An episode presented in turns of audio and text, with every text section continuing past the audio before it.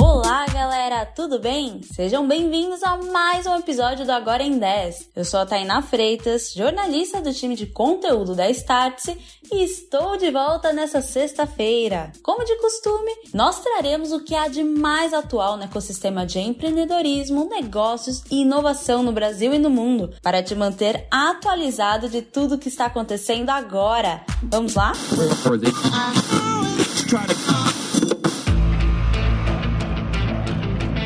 Monday, Airbnb announcing it's offering free temporary housing for up to 100,000 refugees. We need the cooperation and uh, of uh, right thinking and, and uh, well behaving cryptocurrency exchanges and other businesses. That has to continue to happen.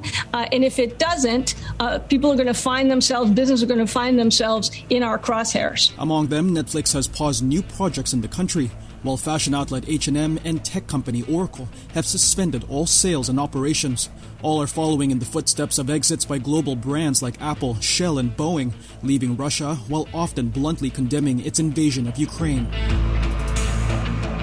Se antes as guerras eram apenas televisionadas, agora elas são televisionadas e compartilhadas através das redes sociais. A guerra entre a Rússia e a Ucrânia está exigindo um novo posicionamento das big techs e até mesmo das corretoras de criptomoedas. Airbnb, Apple, Meta, Google, Netflix e Twitter são algumas das empresas que já estão se posicionando. O Airbnb está oferecendo hospedagem para 100 mil refugiados ucrânios em países vizinhos. Enquanto isso, outras empresas estão implementando sanções. A Apple deixou de vender seus produtos na Rússia e retirou aplicativos russos de notícias, o RT News e Sputnik, do ar. Já a Meta, dona do Facebook, e o Twitter também deixaram de recomendar conteúdo da mídia estatal russa. A Netflix por sua vez, interrompeu a aquisição de projetos e a produção de séries originais no território russo.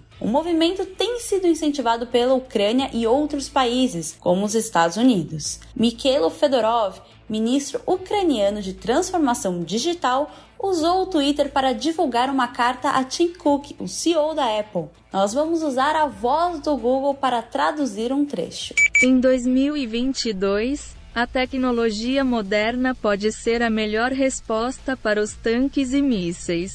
Mas enquanto alguns CEOs e presidentes de companhias podem ser contatados, o cenário muda quando envolve as criptomoedas. Neste caso, apenas os líderes das corretoras podem ser convencidos, o que não proíbe a circulação das moedas digitais entre os países, incluindo até mesmo a Rússia e a Ucrânia. Recentemente, a liderança da Binance e Coinbase afirmaram que não irão banir espontaneamente usuários russos das plataformas, mas irão cumprir a lista de sanções criadas pelo governo dos Estados Unidos a movimentação das criptomoedas já começou. De acordo com a empresa de análise Elliptic, o governo ucraniano levantou 51 milhões de dólares em doações através de cripto.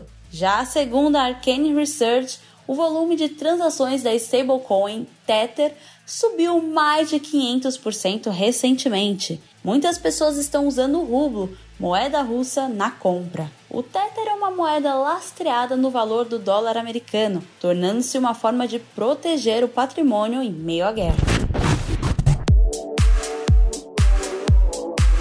Agora, mudando de assunto, chegou o momento do nosso número da semana: 250 milhões. O Brasil já tem mais contas digitais abertas do que habitantes. O dado é de uma pesquisa da startup de autentificação Idwall. E o número não acaba por aqui. A pesquisa ainda mostrou que 75,8% dos brasileiros estão dispostos a trocar um banco tradicional por um digital. Barreiras estão sendo ultrapassadas. E chegou o momento do Agora na Startse. O recado de hoje é de Cristiano Cruel, sócio da Startse. Pode entrar, Cruel. Alô, alô, eu sou Cristiano Cruel e eu aqui na Startse eu sou responsável por todas essas nossas frentes de inovação. Eu gostaria de fazer um convite para vocês, é, que vocês participem então da, da Tech Week. Durante uma semana nós vamos trazer temas e vamos... É, é, provocar a todos entenderem mais de tecnologia, tecnologias disruptivas, temas que, mesmo quem não se acha tech, deveria saber, independente da profissão, independente do setor. Nós vamos falar sobre realidades diversas, nós vamos falar de redes abertas, nós vamos falar de é, inteligências híbridas e nós vamos falar também sobre ampliação ou, ou ampliação e amplificação humana. Conto com vocês. Ah, e fica a dica: o link para inscrição na Tech Week está na descrição desse episódio.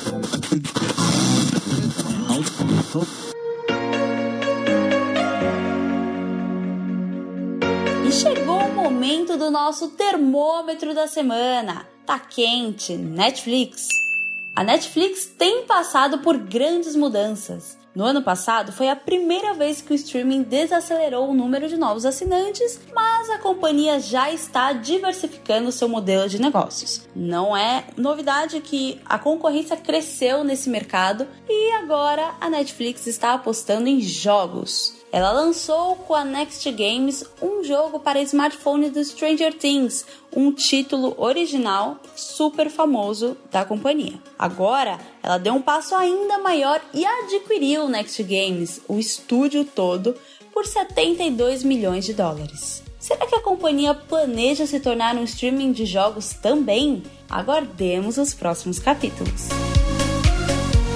Amor no Ford os carros a combustão foram o que trouxe a Ford até aqui, mas pode ser que não estejam ali no futuro da companhia. Ela está diversificando seu modelo de negócios e resolveu deixar isso muito claro interna e externamente. A Ford se dividiu em duas: a Ford Model E que será responsável por carros elétricos e inovações tecnológicas, enquanto a Ford Blue ficará focada em carros a combustão, o que ajudará a financiar o negócio do futuro da companhia. Tá frio! Itaú essa quinta-feira, dia 3 de março, foi um dia difícil para o Itaú. Os clientes passaram a relatar débitos e créditos com um erro em suas contas. O banco revelou uma intermitência nos serviços e, no período, os clientes não conseguiam acessar suas contas pelo aplicativo e alguns até mesmo pelo caixa eletrônico. Aparentemente, os serviços ainda estão normalizando. Este foi mais um episódio do podcast Agora em 10, uma produção Starts que vai ao ar toda sexta-feira às 11 horas da manhã. A apresentação é minha, Tainá Freitas, com o roteiro de Tainá Freitas, Alberto Cataldi, Sabrina Bezerra e edição da Aerolitos. Até mais!